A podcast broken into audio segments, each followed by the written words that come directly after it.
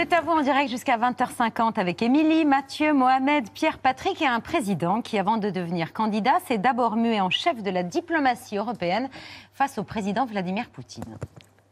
Vladimir. Bonsoir. How are you? Do you have good trip? И лично президент Франции э, предпринимает для того, чтобы разрешить кризис, связанный с обеспечением равной безопасности в Европе. Les prochains jours seront déterminant et nécessite évidemment des discussions nourries que nous allons poursuivre ensemble. Jusque quelques heures avant, nous discutions encore avec le président Poutine. Donc oui, il y a eu duplicité. Oui, il y a eu un choix de lancer la guerre quand nous pouvions encore négocier la paix Специальная военная операция идет в строгом соответствии с графиком, по плану. Président Poutine auquel nous reparlerons encore dans quelques heures.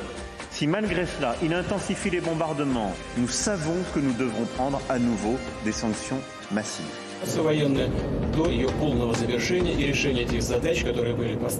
J'aurai des appels d'ailleurs dans les prochains jours à nouveau avec le président Zelensky et, euh, Et avec s'ils Vladimir m'ont fait Poutine une demande avec le président Poutine. Maintenir ou pas le dialogue avec Vladimir Poutine dont la duplicité n'est plus à démontrer. Le chef du gouvernement italien, Mario Draghi, a déclaré hier, peut-être l'avez-vous lu dans un entretien au Corriere della Sera, qu'il commence à croire qu'il est inutile de parler à Poutine, que c'est une perte de temps. Quelle est l'efficacité du dialogue que vous maintenez avec le président russe? D'abord, il est moins intense ces derniers jours, pour cause de campagne, et aussi parce que depuis euh, les, massacres que nous avons tous découverts à Boucha et dans d'autres villes, pense que la, guerre a pris une autre tournure. Donc, euh, je ne lui ai pas reparlé de manière directe. Je n'exclus pas de le refaire pour autant, pour deux raisons. La première, c'est que nous devons toujours préparer le jour d'après, la paix. Et elle ne, elle ne pourra pas se faire sans discuter avec la partie euh, russe. Et je pense que c'est le rôle de l'Europe et de la France aussi, en tant que membre permanent du Conseil de sécurité, puissance dotée, d'en parler. La deuxième, c'est que nous avons vocation à être euh, parmi les garants, justement, de euh, ce jour d'après. Et je pense que c'est important que les grandes puissances européennes y soient. Elles ne laissent pas à d'autres le soin de continuer euh, à discuter. La géographie et l'histoire sont têtues. Et la Russie est là, en Europe. Et donc ce qui se passe, c'est évidemment gravissime. C'est une situation humaine, humanitaire terrible depuis le 24 février. C'est le fait de la Russie, c'est le choix du président Poutine, c'est sa responsabilité historique. Les crimes de guerre, maintenant, sont clairs. Ils sont à établir politiquement et juridiquement. Mais nous aurons euh, aussi à bâtir le jour d'après. Donc je pense qu'il faut le préparer. Dans ce jour d'après, est-ce que le président russe, Vladimir Poutine, peut redevenir un partenaire, un interlocuteur? Je pense que le jour d'après ne sera pas un retour à la normale avec les mêmes personnes euh, de cette façon. Je crois qu'il faut être complètement clair. Monsieur le Président, des images ce matin qui reposent aussi la question de la parole de Vladimir Poutine. Le président russe affirmait concentrer ses efforts sur l'Est de l'Ukraine, le Donbass en particulier. Ce week-end, Kiev a encore été frappé, la capitale au cœur du pays. Lviv, que vous voyez euh, à l'écran ce matin encore. Plusieurs morts et blessés dans la ville refuge de l'ouest du pays. C'est à se demander s'il est utile de lui parler, certes, mais ça pose même la question des, des sanctions et autres menaces. Malgré ces sanctions et menaces, l'opération de destruction sans discernement de l'Ukraine et du peuple ukrainien se poursuit là, sous nos yeux.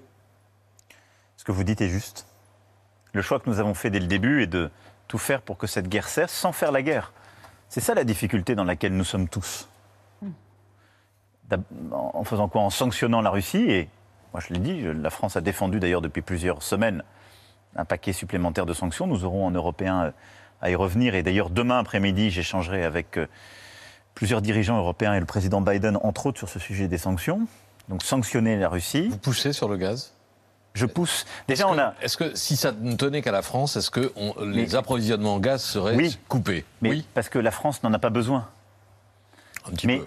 non, très peu, et nous avons des substituts. Et nous, nous n'avons pas de pipeline, enfin, il n'y a pas de gazoduc qui viennent de Russie pour la France. Simplement, notre marché européen est interconnecté. Et l'Europe, l'Union européenne, ce que je dénonce d'ailleurs depuis des années, quand vous m'entendez parler depuis 2017 de souveraineté européenne sur le plan énergétique, c'est bien de ça aussi dont je parle. Et donc, l'Europe est dépendante du gaz russe. Pas, pour ce- cet hiver, ce printemps maintenant ou cet été, pour l'hiver prochain. Alors nous travaillons ardemment pour en acheter ailleurs.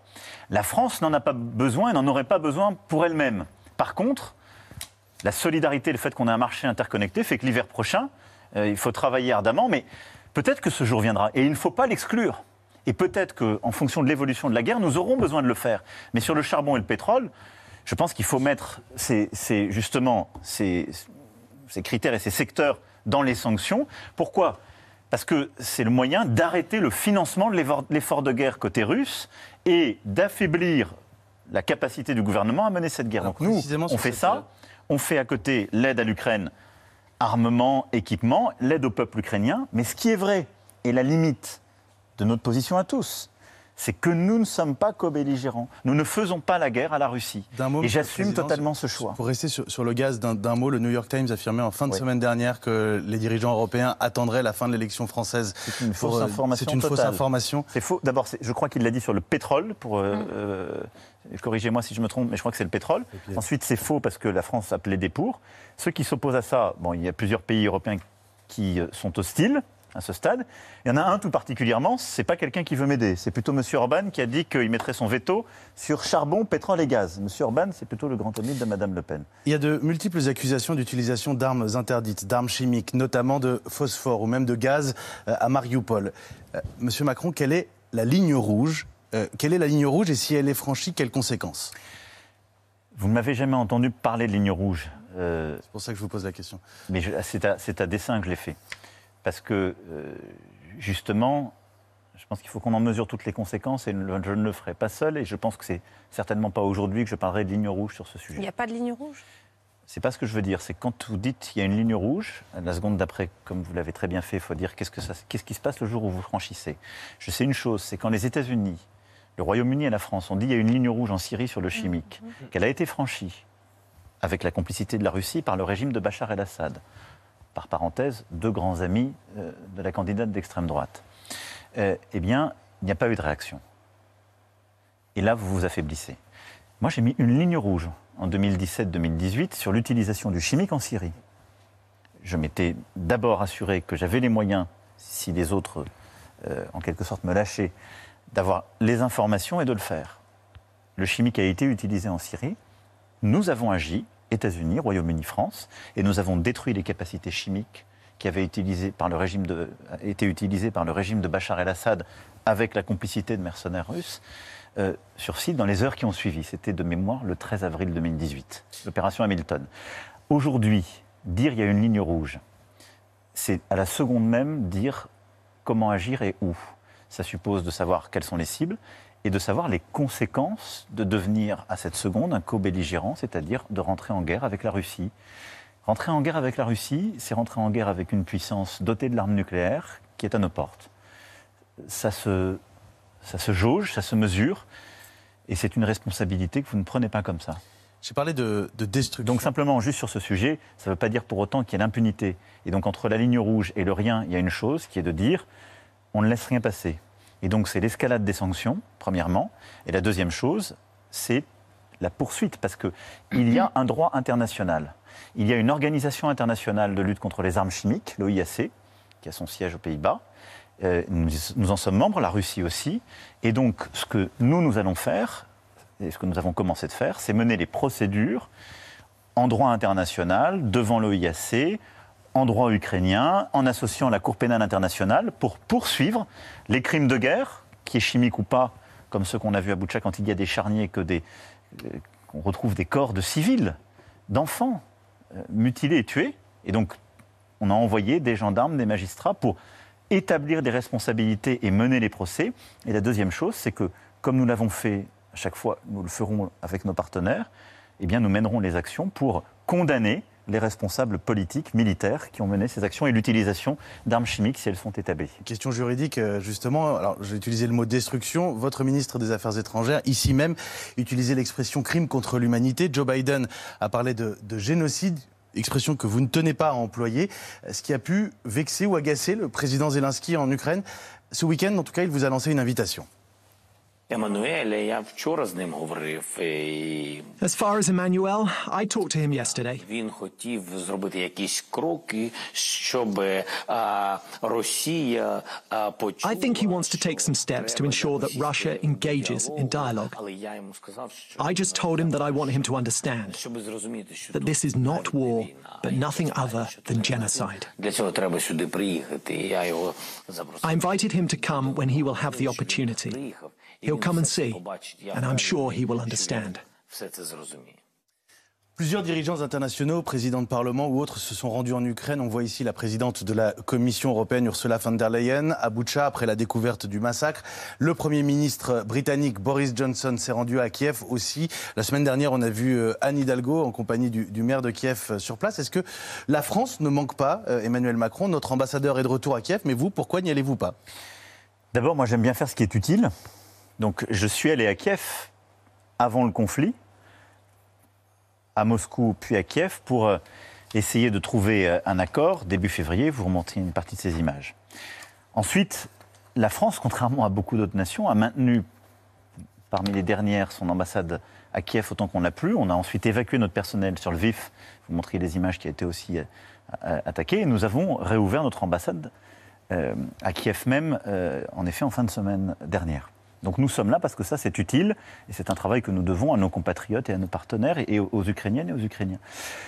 J'irai à Kiev, je retournerai à Kiev, mais j'y retournerai pour apporter quelque chose d'utile, pas simplement pour témoigner d'un soutien, parce qu'il est évident, faut... j'ai pas besoin d'aller à Kiev pour euh, témoigner de ce soutien. J'ai parlé euh, une quarantaine de fois au président Zelensky depuis le début du conflit. Je lui ai encore parlé la semaine dernière. Donc ce soutien, il est acquis, il est acté, il est constant. Mais si je vais à Kiev, c'est pour essayer de changer la donne. Et donc c'est là-dessus que je travaille depuis des semaines et que je continuerai de travailler. C'est pas simplement pour marquer un soutien symbolique comme beaucoup d'autres dirigeants l'ont fait. Je pense que c'était très bien et je conteste pas du tout ce qu'ont pu faire mes collègues ou autres. Je pense que la France simplement en plus avec la présidence de, de l'Union européenne, si, si- si j'y vais, doit apporter quelque chose de supplémentaire dans la phase du conflit. Le premier déplacement de. Marine Le Pen, si elle est élue, c'est d'aller à Bruxelles. Le vôtre? Ce sera d'aller à Berlin si c'est un international, parce que je pense que le couple franco-allemand est celui qui, euh, qui permet à l'Europe d'avancer. Nous ne sommes pas d'accord sur tout, mais on a à chaque fois su trouver les compromis, là aussi, qui permettent de faire avancer l'Europe. Moi, j'irai pour construire et bâtir. J'ai compris que Mme Le Pen, elle irait à Bruxelles pour leur dire des mauvaises nouvelles, comme elle a dit. C'est-à-dire notre affaiblissement. Parce qu'on était content d'avoir Bruxelles quand il y a eu la pandémie, on était content d'avoir Bruxelles quand euh, la France ne produisait pas de vaccins, mais qu'il fallait en administrer. À chaque fois que vous parlez d'elle, vous dites la candidate d'extrême droite. Elle récuse ce terme d'extrême droite. S'il fallait expliquer simplement, en quelques mots, pourquoi vous considérez qu'elle est d'extrême droite? Mais je trouve que c'est- Elle récuse ce terme, Oui, mais parce que... son équipe. C'est un processus d'effacement progressif pour mieux arriver au pouvoir. C'est assez classique de la part des forces d'extrême droite. Mais, je crois qu'il n'y a pas de doute. Je, vois les gens qui la soutiennent, je vois les idées qu'elle défend. Ce ne sont pas des idées de centre droit, ni de droite républicaine. Euh, Les mots ont un sens. Qu'on qu'on s'interroge là-dessus. À quelques jours de l'anniversaire, du triste anniversaire du 21 avril 2002, pas beaucoup de choses qui ont changé. Elle a défendu. C'est une famille, un clan qui, depuis huit élections présidentielles, défend les mêmes idées. Alors, on a changé parfois la façade pour les rendre plus acceptables ou aller chercher plus large. Enfin, ce sont les mêmes idées. Elles sont parfois même plus dures qu'elles n'étaient sur certains sujets. Des sujets euh, sur le, le reniement de ce qu'est la France et son identité, sur la question de l'asile, sur l'Europe. euh, On nous expliquait il y a cinq ans que 90% du programme n'était pas applicable si on ne sortait pas de, de l'euro. Alors maintenant, c'est à peu près la même chose. C'est- l'équivalent d'une sortie de l'euro sans le dire. Non, c'est d'extrême droite. Mais je, attendez, quand je dis ça, ça n'est ni de l'agressivité ni du mépris. C'est c'est juste essayer de, de qualifier les choses telles qu'elles sont parce que on réduit un peu la misère du monde, comme disait Camus, en, en nommant les choses. Le 26 janvier 2002 sortaient Les Fossoyeurs de Victor Castanet, dévoilant les conditions dans lesquelles nos aînés sont traités en EHPAD. Depuis, les témoignages des familles de résidents se sont multipliés, Mohamed. Oui, Emmanuel Macron, vous avez euh, promis une réforme très ambitieuse euh, pour l'autonomie dans votre programme. Euh, Vous souhaitez faire du, grand âge l'une des grandes causes du, quinquennat. Je vous présente Monique, c'est la maman d'Isabelle. Elle rentre dans un EHPAD hors PA deux jours avant le premier confinement en 2020. elle va vivre un enfer.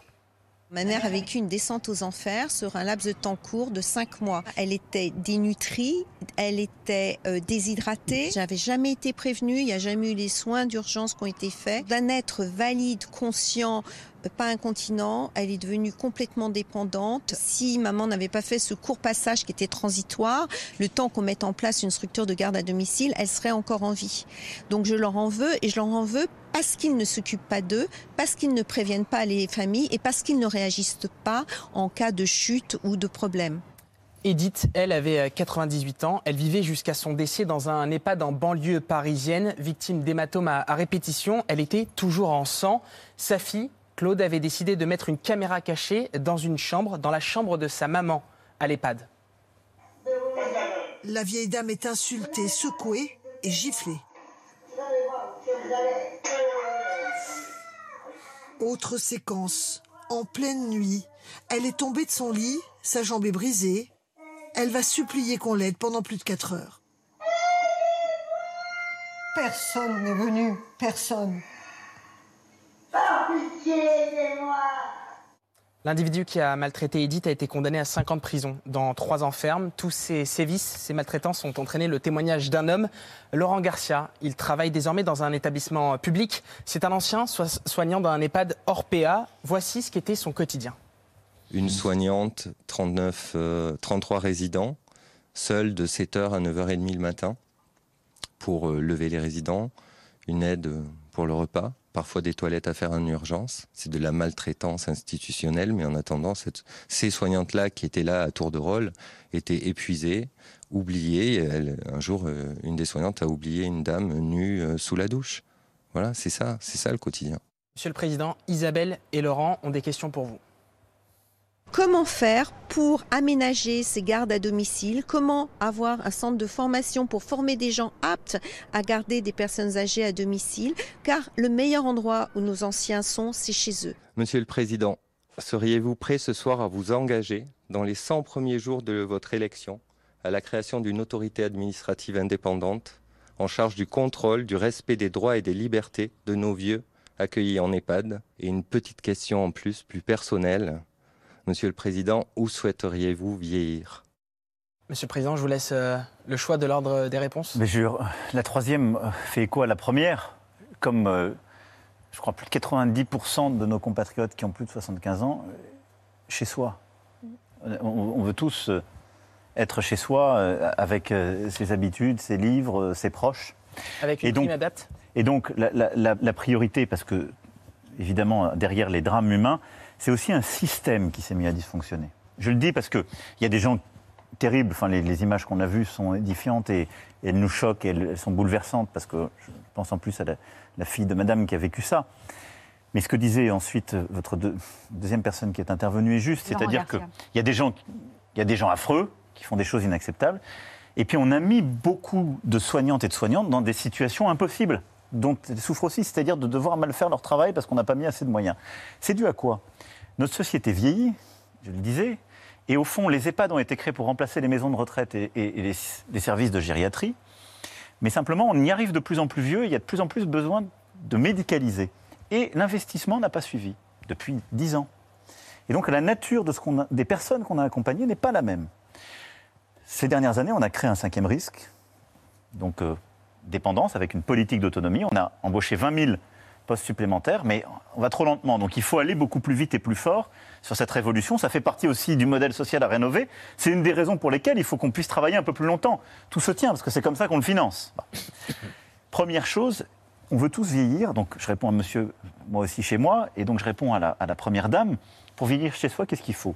D'abord, il faut pouvoir aménager son domicile. Ça paraît tout bête, mais beaucoup de gens ne restent pas chez eux parce qu'il y a un escalier, parfois même 4-5 marches. Donc il faut pouvoir aider les gens à se payer le petit fauteuil électrique qui va permettre de faire ces 4-5 marches, la rampe qui va permettre d'aller jusqu'à la salle de bain ou aux toilettes, le réaménagement, euh, pareil, des sanitaires, des choses très concrètes. hein. Le lit euh, médicalisé. bon. Ça, on va le mettre en place. On a déjà un système qui a été rodé, euh, qui va s'appeler Ma Prime Adapt, et qui, avec l'agence justement de rénovation de notre habitat, l'ANA, euh, va pouvoir aider nos compatriotes à faire ces changements et ces aménagements pour rester chez 70%, soi. 70% des coûts d'adaptation. c'est ce que vous Exactement.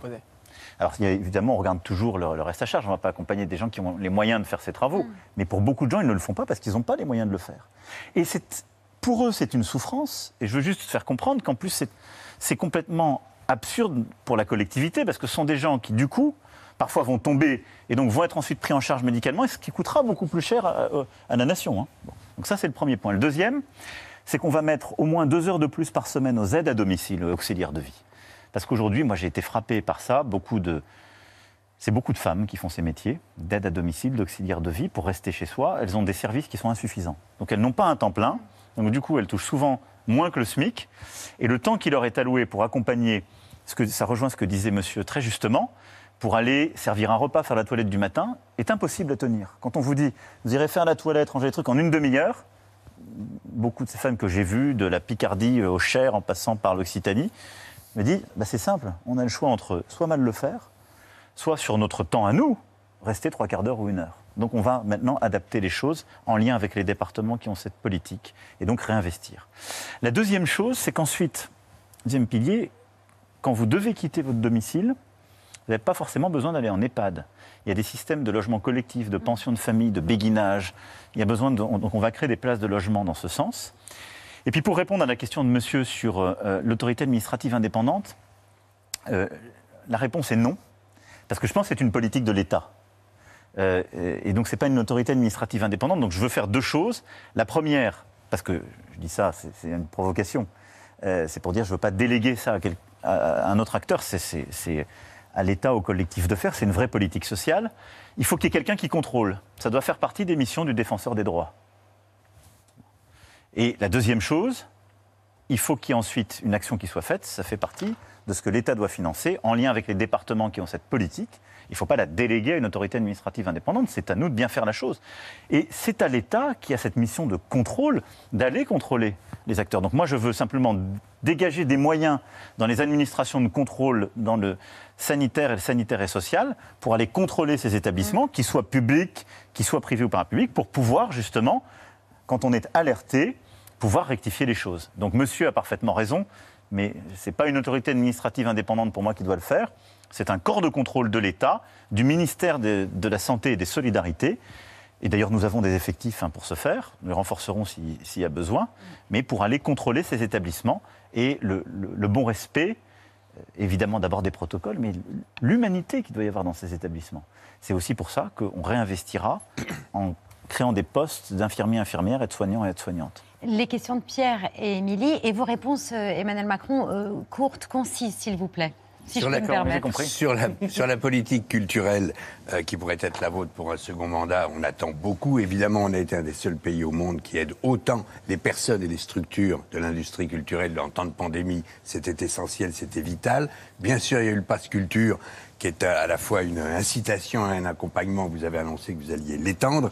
Mais ve- venant de quelqu'un de votre génération, on aurait envie de d'un- grand projet européen. Vous annoncez par exemple un, un métavers européen euh, dans ce, ce marché européen interconnecté. On ne pourrait pas imaginer que cette politique française d'aide à la création, qui, qui, a- qui a- oblige, à, à- ob- qui oblige les, les acteurs du numérique, par exemple, tous les acteurs du numérique, à investir dans la création, vous ne pourriez pas faire en sorte qu'on le porte au niveau européen? Ce serait une force européenne politique extraordinaire. Alors d'abord, vous avez raison, le combat il se joue maintenant aussi en Europe. On a gagné, sous l'impulsion de la France, là, durant ces trois dernières années, un combat historique qu'on n'a pas assez dit et dont on n'est pas assez fier. C'est le combat pour les droits d'auteur et les droits voisins. Absolument.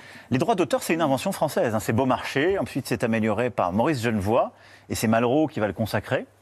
Il y a plein de pays d'Europe pour qui le droit d'auteur n'était pas une évidence, en particulier à l'ère du numérique, parce que c'était euh, contraire euh, à la culture de, pardon de cet anglicisme, et du free speech, et donc d'une liberté d'accès justement euh, à des contenus. On a réussi ça à l'imposer en droit européen.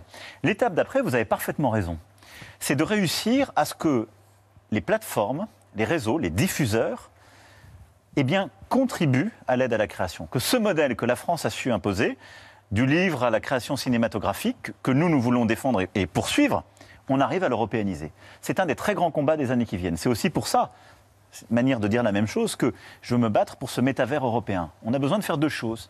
De dire toutes ces plateformes qui arrivent en Europe et qui diffusent de la création, vous devez donner une cote-part de vos créations pour nous aider à produire des contenus européens. Parce que moi, je n'ai pas envie qu'on diffuse à horizon de 10 ou 15 ans des contenus qui viennent de l'autre bout du monde avec une uniformisation de ces derniers.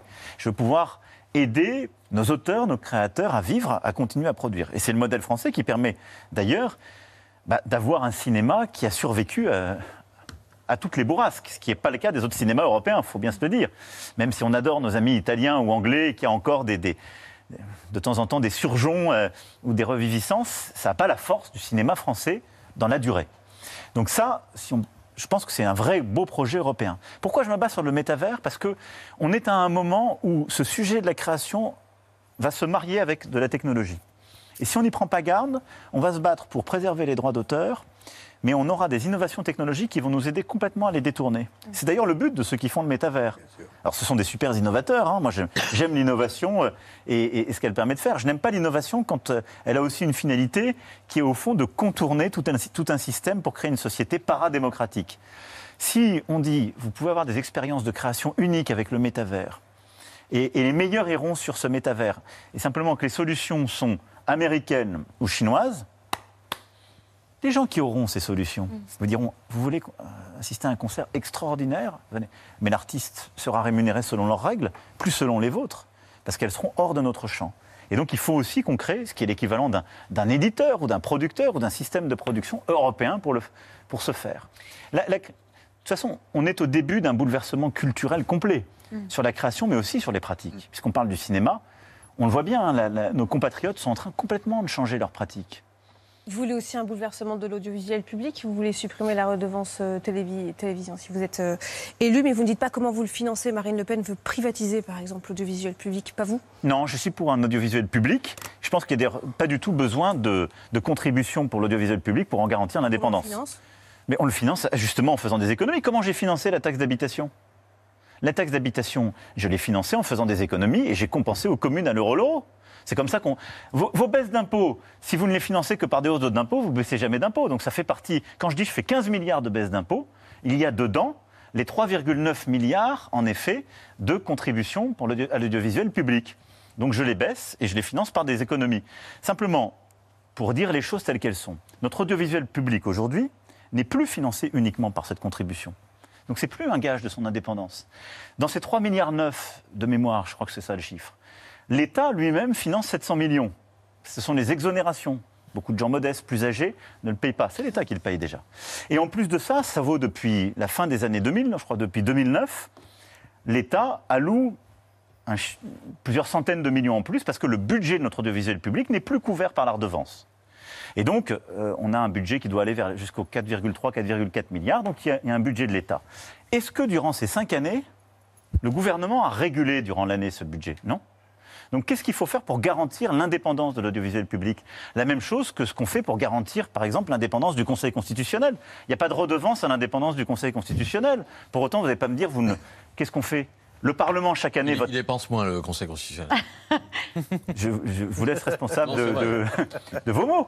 Mais il en demeure, ce sera encore plus facile de le réguler. Mais qu'est-ce qui se passe? Non, mais est-ce qu'il y aura un plan? Mais non, mais il y a- chaque année Est-ce qu'il y a un plan de financement qui permet d'avoir bien euh, sûr, mais pour l'audiovisuel public une visibilité Mais bien sûr. euh, sur, sur plusieurs Mais années? L'indépendance, elle est garantie par quoi? Par le fait que le gouvernement ne doit pas faire de entre guillemets de chantage. C'est ça, si on se dit les choses. Oui. Et donc que chaque année, le Parlement puisse voter un budget qui ne fasse pas l'objet de régulation dans l'année, comme l'ont les pouvoirs publics.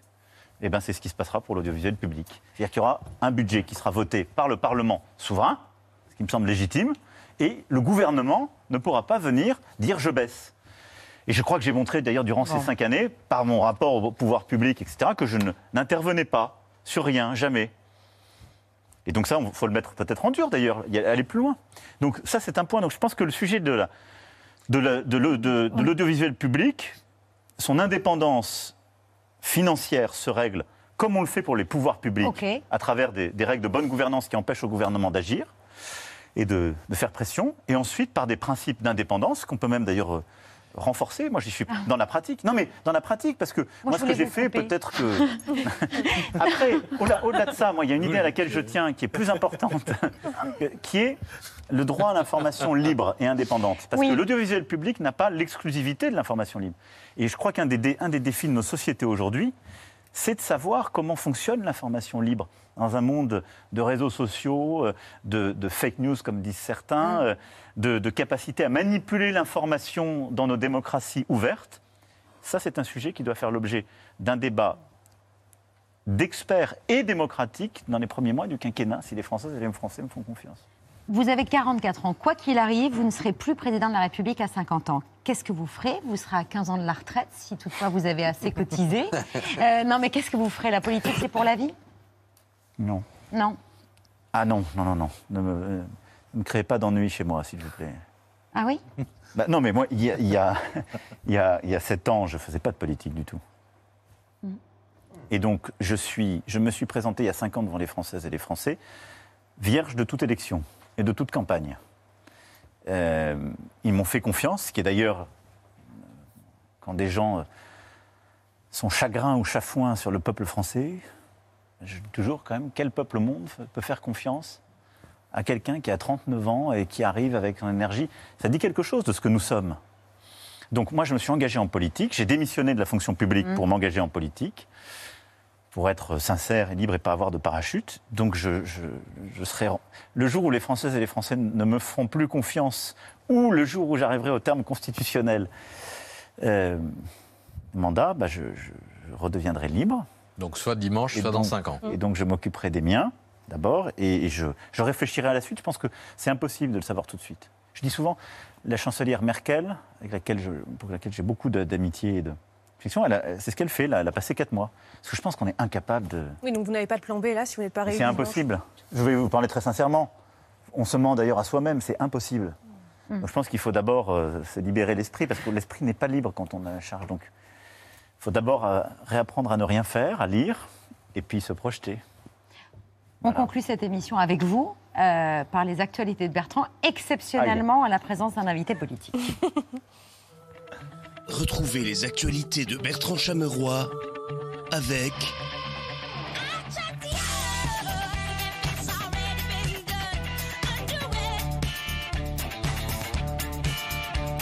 Emmanuel Macron, Paris. La nouvelle collection.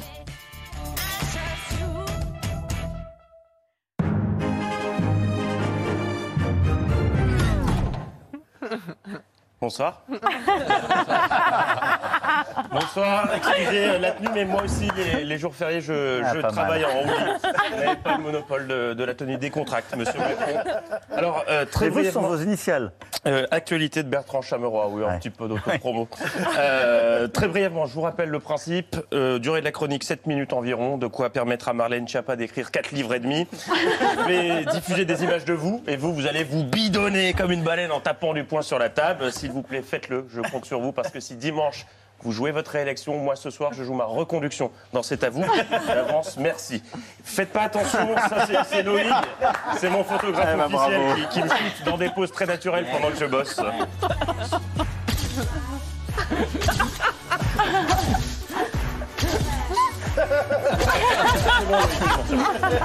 Mais vous êtes trop maquillé pour faire le. Oui. tu me feras quand même valider les photos, Loïc. hein. Parfois, Loïc. Je vois passer certaines que, que j'aurais aimé voir avant.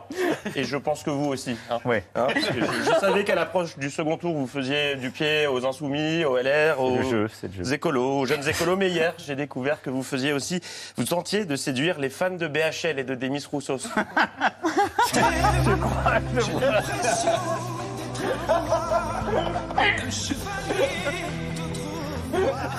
Euh, ma question est simple. Roussos. Pourquoi Vous êtes très très chaud à Marseille, comme vous l'avez vu. Bah oui, il y a Je des moments où... Mais vous l'avez validé. Bah, j'ai validé sans doute la série. Celle-là est passée un peu, un peu, les gouttes. un peu vite. Mais si des fans de Demis Roussos nous écoutent, ça peut peut-être avoir de l'impact. Et on peut peut-être avoir ce que je crois les, les sociologues appellent le marginal séquent de Demis Roussos et de Jean-Luc Mélenchon, qui peut être un gros, un gros réservoir de voix. C'est une niche, ouais. Mais peut-être une niche, ouais. Depuis 48 heures, je, je n'entends que des alors ça va, t'as pas trop l'impression? C'est une chronique à surtout pas rater, c'est celle-ci. Merci du soutien. Alors, euh, pas du tout, hein, parce qu'entre nous, de nous deux, celui qui doit le plus stresser cette semaine, c'est pas moi. C'est pas moi qui suis au second tour.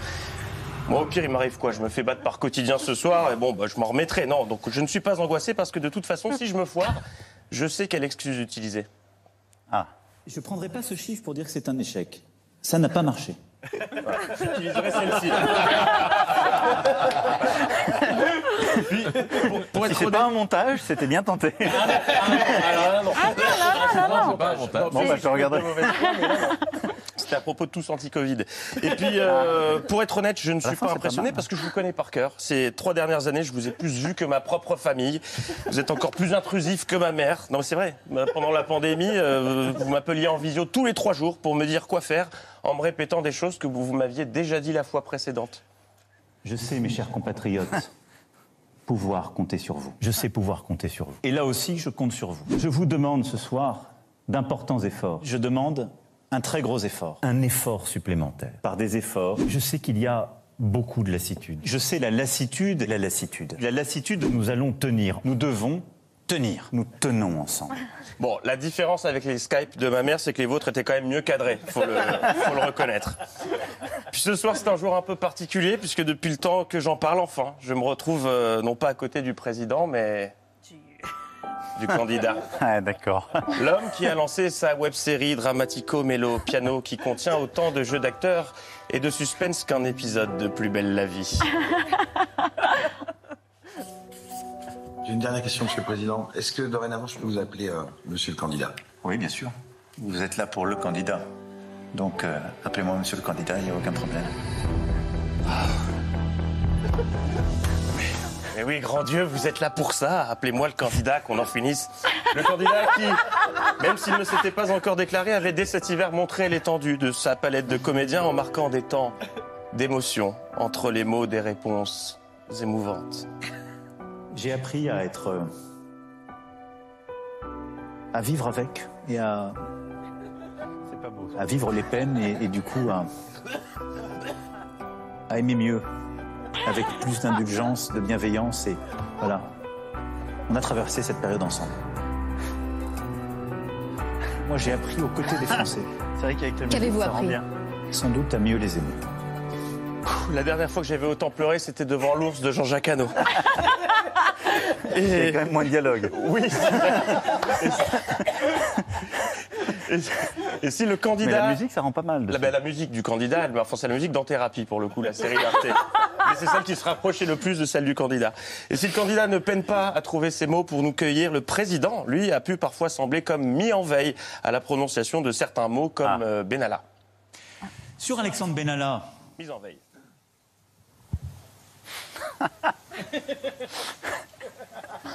c'est trop facile de regretter.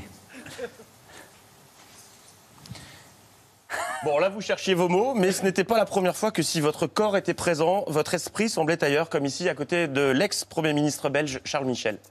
Euh, la liberté de croire ou de ne pas croire, euh, la liberté de la presse, la liberté d'expression. Nous partageons cette conviction que le multilatéralisme, dans le cadre par exemple cette réunion qui a lieu cet après-midi au niveau de l'OTAN, dans le cadre de réunions au sein des Nations Unies, c'est très long. c'est évidemment un exercice dans le cadre duquel nous sommes attachés. Mais ça, ça, ce n'est rien. Je sais très bien, vous allez ressortir avec Jacqueline Gouraud. Exactement. Oui, vous voyez, je suis- Exactement. Celle qui possède le pouvoir d'hypnose. Soit vous lisez très bien, soit vous avez une bonne mémoire. Non, je me souviens très bien, vous l'avez déjà sorti. Et oui, Jacqueline Gouraud, la seule, l'unique. Jacqueline Gouraud. Je crois ce qu'il faut comprendre, c'est qu'il doit y avoir un équilibre entre les ressources locales et aussi euh, les ressources nationales. Que je sache, par exemple, les régions qui vivent sur un impôt national, à savoir euh, la TVA, sont particulièrement Vous devez être dans un état, ce plafond. non, et tout ça, sans cligner des yeux, c'est vraiment la mesmer du gouvernement. C'est la chouette effraie. Une posture différente, une posture confortable pour vous. Bougez maintenant, changez de position. Et le 1, on s'installe pour dormir, on se sent merveilleusement bien. Je vous entends, il m'entend, il ne bouge plus, et vous commencez à dormir, dormez, sans tomber, dormez de mieux en mieux, de plus en plus, dormez paisiblement. Alors dimanche, ce qui comptera, ce sont les voix. Mais la vôtre a également beaucoup évolué en 5 ans, puisqu'on vous a découvert comme ça. Il y en a beaucoup qui ont essayé de m'intimider euh, depuis que je- j'ai commencé euh, à faire de la politique et à m'engager. Je vous remercie. Français. Mes chers compatriotes de métropole, d'outre-mer et de l'étranger. La restauration, les services, le maritime, en 5 ans, vous êtes passé de Jean-Baptiste Monnier, les choristes, à Barry White. Et ce week-end, à Marseille, vous avez mué. Alors ici, à Marseille Très belle imitation de Gérard Collomb. Sans aucune transition, tout à l'heure, vous, vous parliez d'écologie avec l'excellent Mathieu Béliard. Euh, et au cours du quinquennat, vous aviez déclaré Je ne crois pas que le modèle Amish permette de régler les défis de l'écologie, mais je pense qu'une lampe à huile n'aurait pas été de trop lors de certains de vos déplacements. Jour C'est une partie du paquet, en effet, asile et immigration, que nous souhaitons faire progresser durant ce semestre. Nuit. Jour. Oui, il y a un problème technique apparemment. Oh non, non, non, non, non, que Je peux vous le laisser régler si vous voulez. C'est ok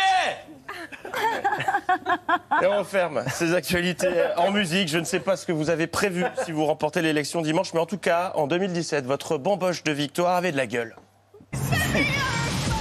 Non. Ah, alors non, petite erreur de Magneto. Ça, c'était la, la soirée de victoire de Joe Biden avec Katy Perry. Ça, c'était la VO. Nous, bah, c'était la, la VF. C'était Magic System, je crois de mémoire. Est-ce que vous connaissez les Magic Systems? Les Magic Systems, vous les connaissez? Si tu avais Emmanuel Macron, t'appelais Si tu avais Emmanuel Macron, si tu avais Emmanuel Macron, si tu Macron, t'appelais Mais ça, il n'y en avait pas beaucoup qui avaient misé sur moi. Ouais, c'est- C'était la VF. Alors, 5 ans après, les Magic Systems seront-ils de nouveau annoncés par DJ Stanislas Guérini? Réponse dimanche. Merci, monsieur le président. C'est pouvoir compter sur vous. Bravo Bertrand Chameroy Bravo. Voilà, morale de l'histoire. Vous faites attention aux photos que vous validez alors. C'est ça Oui, mais bon, ça. voilà, il faut y être toujours, c'est la vie. Et dimanche, vous savez où éventuellement vous retrouverez les Français pour célébrer votre éventuelle victoire Non, pas Non, encore. pas encore. Mais il faut le décider cette semaine. Ah oui.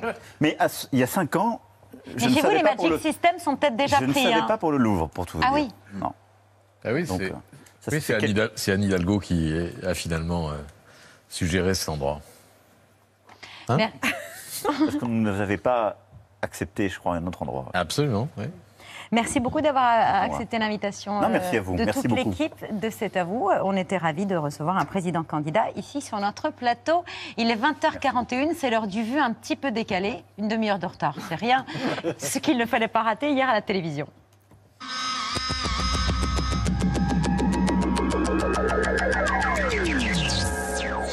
Journée gourmande en perspective. La récolte des œufs en chocolat est fructueuse en ce dimanche de Pâques. Les enfants sont en chasse. On vous offre dans un œuf un lingot d'or qui est pour l'instant d'une valeur de 650 euros. Je vous parle, c'est un petit lingot d'or, mais c'est un lingot d'or. Deux dans la main, un entre le cou et deux dans la main. Ça fait. euh, s- euh, neuf. Des repas et des points cadeaux offerts aux policiers municipaux qui délogeaient les SDF d'un quartier commercial d'Auxerre. Ce jeu malsain dénoncé par un élu va faire l'objet d'une enquête. Aujourd'hui, dès que nous allumons notre téléphone portable ou notre télévision, nous sommes projetés dans les tombeaux de ce monde. Les derniers combattants ukrainiens de Mariupol vont-ils rendre les armes? L'armée russe leur avait lancé un ultimatum. Kiev et Kharkiv ont été à nouveau bombardés. S'il vous plaît, ne nous habituons pas à la guerre. Engageons-nous tous à demander la paix depuis les balcons et dans les rues. Que ceux qui ont la responsabilité des nations entendent le cri de paix des gens. Также лидер национального объединения обещает выйти из НАТО, чтобы страну, цитата, больше не втягивали в чужие конфликты за военное сотрудничество с Россией в области борьбы с терроризмом и признает результаты референдума в Крыму. Bienvenue à toutes les cloches, mais également à tous les lapins. Nous, on voit au fond les images produites par l'équipe de, de campagne du candidat que vous voyez sur votre écran. Et nous voyons aussi ici, de nos yeux, la, la- la salle. Il y a un décalage créé entre l'image réalisée par l'équipe de campagne, qui est une image de communication, et ce que nous, nous voyons ici avec les caméras de BFM TV. C'est d'ailleurs une pelouse euh, en partie euh, vide derrière nous. Laurent Pichon et d'Adrien Petit Oh, en équipe Lampard de la terrible chute d'Yves Lampard Et Et ce week-end, notre deux tours euh, a vu plus de 20 000 manifestants défiler contre l'extrême droite. Ils étaient, vous le voyez, 9 000 à Paris, selon la préfecture de police. Leur message faire barrage à Marine Le Pen sans pour autant adhérer totalement au projet d'Emmanuel Macron. Ça fait deux fois où je vais voter pour faire euh, barrage à l'extrême droite et puis euh, bah, on voit quel barrage Macron a été pour l'extrême droite. Je crois qu'elle s'est jamais mieux portée qu'en 2022.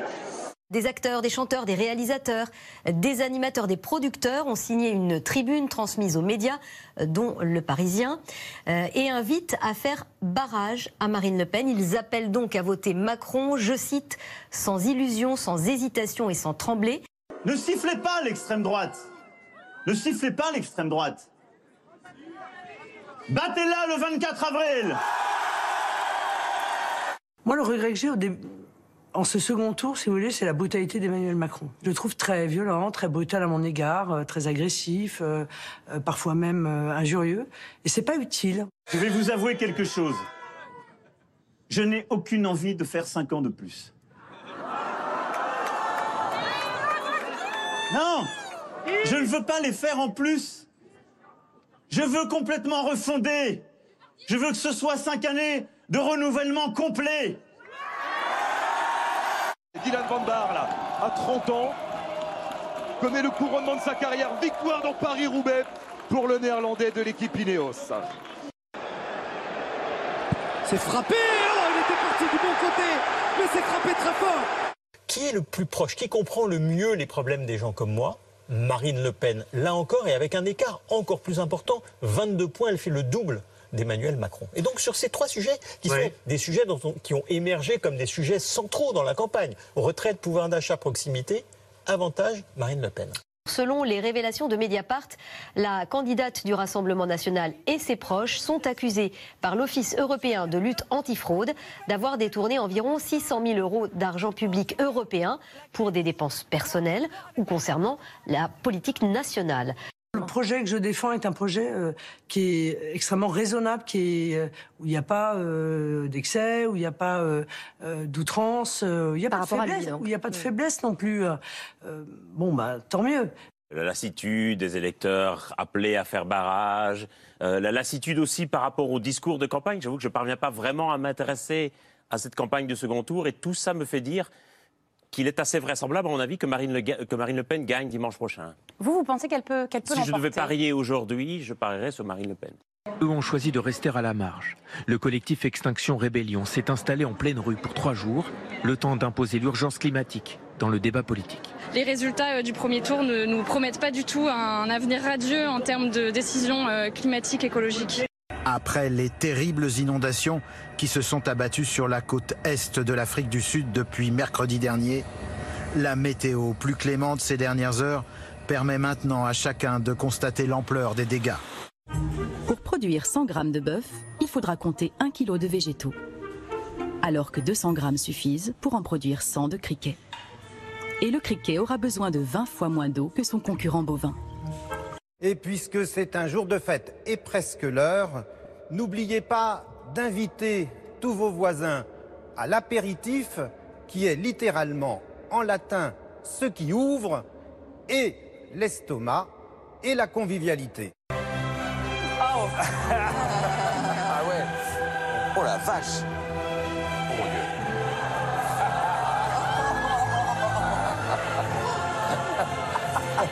Merci, frère Thierry. Ici, il ne faut pas nous le dire deux fois, l'apéritif. Hein Merci, mais on retiendra.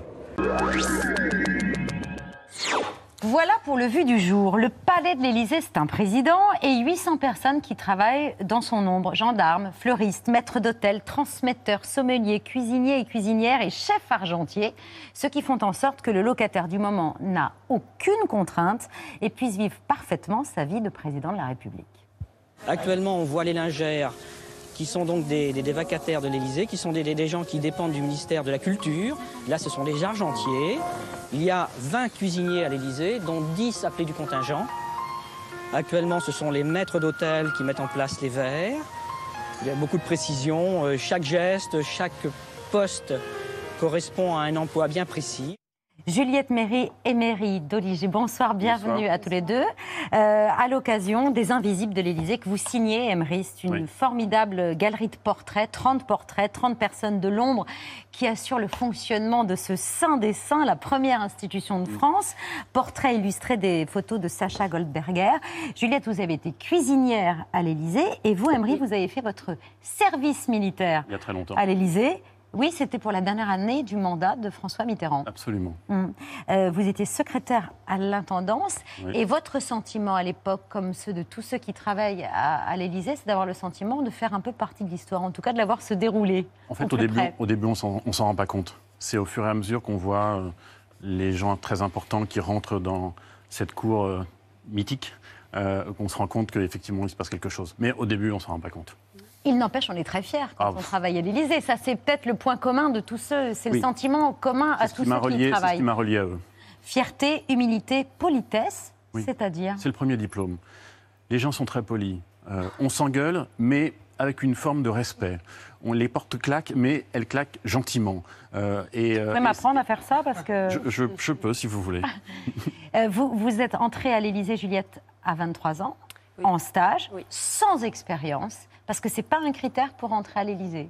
Alors, euh, bah, j'avais quand même une certaine expérience parce que j'avais fini ma formation, mais euh, c'était, on va dire, mon, mon premier euh, vrai travail, euh, même en tant que stagiaire, oui. Ah oui Et vous avez été accueillie par le chef Guillaume Gomez, qui travaillait à l'époque pour François Hollande. Il vous est arrivé de cuisiner des choses assez extraordinaires pendant. Euh, de alors, des expériences extraordinaires Oui, bien sûr. Bah, ce qui était le plus impressionnant, ça va être euh, tout ce qui était dîner d'État, où on va avoir euh, l'occasion de cuisiner pour 250 personnes euh, des repas très traditionnels et en même temps exceptionnels à la fois, parce que c'est des services, c'est tout un tas de, de corps de métier qui se mélangent et qui est impressionnant. oui. Et à la fois, vous avez aussi cuisiné pour le président au fort de Brégançon. Alors là, vous lui- le président dîne simple, on lui prépare son repas, et comme tout le monde, il le réchauffe au micro-ondes. Oui, quoi. ça lui arrive. ça, ça lui est arrivé. Donc ils savent se servir d'un micro-ondes. Est-ce que Bien les sûr. présidents descendent souvent voir en, en cuisine à la rencontre de ceux qui font fonctionner le- l'institution? Ça dépend. Euh, ça dépend qui, ça dépend comment et ça dépend pourquoi. Ça dépend qui. Il y a des présidents qui ne descendent jamais. Mm. Euh, euh, c'est pas le cas de- du couple présidentiel actuel ou des Chirac. Euh, D'autres descendent pour féliciter aussi. Euh, Il y a une histoire dans le livre, vous verrez, euh, avec un pâtissier taïwanais. Je vous laisse découvrir parce que c'est une épopée. Il part de Taïwan, il arrive à l'Élysée. Il y a beaucoup de choses qui se passent entre temps. donc ça dépend. Mm. Chacun a sa façon d'être. Patrick Alors, on a parlé des corps de métier euh, et on a vu dans le reportage qu'il y avait un, un chef argentier qui ne s'occupe pas seulement de l'argenterie, mais de tous les arts de la, de la table. Euh, on avait retrouvé une archive, mais on n'a pas le temps de la passer, d'un ancien chef argentier qui expliquait comment euh, toutes les pièces étaient lavées euh, obligatoirement à la À main. main, oui. C'est toujours le cas aujourd'hui Ou il y a un lave-vaisselle- il n'y a pas de lave-vaisselle toujours? Non, non, c'est à la main pour tout ce qui est une partie de, de- de service, oui, pour éviter tout, euh, tout problème. Donc pas de pas de lave-vaisselle pour les Pour les centaines de pièces qui sortent euh, dans les, les- les grandes occasions. Et vous évoquez aussi le, la façon dont euh, la gastronomie et l'art de la table à l'Élysée peuvent être des armes diplomatiques. Euh, Il y a un exemple euh, que vous citez, c'est celui euh, d'une réception de la reine Elisabeth, où Bernadette Chirac donne pour consigne il faut que ça pète. Exactement, c'est ces termes. C'est-à-dire que c'est Patrick Brassard dont vous parlez euh, qui, m'a raconté cette histoire-là où la France devait rendre une invitation Mm. à la reine, mais sur terre anglaise. Et donc il a fallu euh, de France, dans des camions militaires, il y tenait, emmener des lustres, des teintureries, de la vaisselle, de la nourriture pour envahir, il n'y avait pas d'autre terme, envahir la perfide Albion pour pouvoir s'installer et rendre cette invitation à, à la, à la reine d'Angleterre. Et c'est ce qui s'est passé. Alors, il y a des codes immuables dans les dîners, même si les menus changent. Par exemple, la distance entre les assiettes, j'ai retenu l'expression 60 cm au tablier. Regardez. Environ 200 convives ce soir et l'art de dresser les tables à la française au tablier. Plus que rigoureux, il faut 60 cm d'espace entre les assiettes. Voilà, comme ceci. Donc on prend le milieu de, de l'assiette avec la pointe du tablier. On essaie de... Voilà, donc là il faut que je règle. Cela peut paraître totalement incongru, mais l'opération se répète pour les broderies sur les nappes de la table présidentielle. 17 et demi et ça, ça doit aller vers toi. Donc le, le bas du tablier fait donc 60 cm. Vous avez gardé un tablier de l'Élysée? Oui. Ah, avec la bénédiction des services quand même. Bien sûr, bien, évidemment. Quand vous êtes arrivée à l'Élysée, Juliette, vous étiez seulement euh, la deuxième femme à intégrer euh, les cuisines de ça. l'Élysée. Ça. a changé depuis? Il y en a un peu Oui. plus? Oui, oui. Il y a eu un recrutement euh, féminisé qui s'est fait. Il y a une volonté justement de plus Oui, de je pense, ouais. Oui, oui. Et puis ça permet d'équilibrer les équipes. Je pense dans le travail, c'est important. Donc euh, c'est au bénéfice de la cuisine, ouais. À l'Élysée, mais euh, en fait, c'est aussi le monde de la cuisine. Ah bah qui fait- complètement. Moi, c'est vrai que de toutes les expériences que j'ai eues, c'est un corps de métier qui est quand même relativement masculin, malheureusement. Vous évoquiez aussi euh, l'histoire de, de Patrick Brassard comme euh, l'un des invisibles euh, Oui. de, de l'Élysée. Alors lui, il a une histoire assez incroyable. Il a une fille en situation de, de handicap Oui. et il avait trouvé un subterfu- euh, subterfuge pour la faire entrer à l'Élysée. Oui. Dites-nous tout, Emery, sur cette histoire. Il s'agit d'un petit verre à dégustation. Il n'y en avait pas dans la collection Baccarat. Et il s'est dit, mais pourquoi il n'y en a pas? Il m'en faut un. Il est allé chez Métro, cette grande surface. Il est en en a acheté une dizaine. Il est allé à l'ESAT de sa fille. Il l'a fait graver au R et au F de la République française. Et il l'a proposé au président de la République, parce que tout passe par le président de la République. Et le président de la République, il va dit, c'est très bien, c'est très beau, je veux. Et après, il lui a raconté l'histoire. Et le président de la République a pris conscience qu'en fait, le handicap n'était pas très développé à l'Élysée, et il a tout bouleversé. Et d'ailleurs, vous dites non sans émotion qu'avant le couple, le couple euh, Macron, la place de l'handicap n'était pas aussi importante c'est- et essentielle que ça à l'Élysée. J'ai pas précisé, mais c'était c'est Emmanuel Macron qui effectivement a fait rentrer l'ensemble du handicap à l'Élysée. Et ils sont même allés plus loin, me raconte-t-il, mais ce n'est pas dans le livre, que même à- au fort de Brégançon, ce sont des ESAT qui travaillent aussi à- à- au fort de Brégançon. Forcément, quand il y a une élection présidentielle, est-ce qu'il y a une sorte de fébrilité chez les, les membres, euh, chez ces invisibles, ceux qui travaillent à l'Élysée Normalement, quel que soit le locataire, mais est-ce que euh, Alors, leurs opinions politiques oui. peuvent jouer? Ils ont le devoir de réserve, ils, ont, euh, ils ne sont pas politisés, euh, mais certains m'ont dit, et c'est dans le livre, mais pas dans les portraits à la fin, parce qu'ils n'ont pas voulu que ça soit dans les portraits, que travailler pour les extrêmes, ça allait leur être compliqué. ça veut, dire, ça veut dire que si Marine Le Pen, par exemple, était élue, il pourrait démissionner Ils n'ont pas ou demander une affectation Ils n'ont pas précisé. Ils ont juste dit que ça allait être compliqué. Vous racontez aussi le rôle très important des opératrices d'accueil. On Ah. se souvient de ces images d'Emmanuel Macron décrochant euh, Le téléphone. le téléphone au standard, ce qui n'est pas le- son quotidien. Elles ont un, un travail euh, extrêmement important parce qu'il y a de plus en plus d'appels Oui. euh, au standard de l'Élysée. Alors soit on prend euh, le président pour Superman, soit on Soit veut s'en... Ouais, soit c'est pour c'est la... le pire. Soit c'est pour l'insulter, quoi, oui, c'est ça. c'est pas possible. Et elles ont une capacité d'écoute et, euh, et de rebond et, et d'amener l'autre à essayer de le faire changer un petit peu d'avis ou à l'aider, euh, euh, que ce soit pour des problèmes sociaux, pour des problèmes humains ou pour des problèmes financiers. Et elle a, elles ont comme, euh, comme ambition de, de rerouter les gens vers les bons services. Et ça, c'est une patience infinie. Euh, mais vous pouvez aussi les appeler pour les féliciter et les remercier de temps en temps. Voilà, c'est possible. Et l'Élysée reçoit encore entre 800 et 1000 lettres par jour à l'époque d'Internet. C'est des mails Ah, ce sont, là, ce sont des mails. le même montant, mais c'est des mails. Bon, ben voilà. Et parmi elles, 20 auront en- en- une réponse manuscrite du président. C'est une sorte de loto du courrier présidentiel. Il faut jouer. hein. Tous ceux qui ont gagné ont joué. Donc, euh, on peut toujours envoyer un mail. Merci beaucoup, les Invisibles de l'Élysée. C'est absolument magnifique. Donc, c'est signé Emery Doliger avec les photographies de Sacha, photographies de Sacha Goldberger. Merci beaucoup à tous les deux d'avoir accepté notre Merci. invitation. Merci à vous de nous avoir suivis. Euh, tout de suite sur France 5, euh, c'est euh, la suite des programmes. Vous voyez, Avec euh, un très beau documentaire sur Marilyn Monroe. Merci Pierre. C'est le doc stupéfiant. Le doc stupéfiant consacré à Marilyn Monroe. Merci beaucoup Pierre. Nous on se retrouve demain à 19h sur France 5. Je vous embrasse. Ciao, bonne soirée. Merci beaucoup.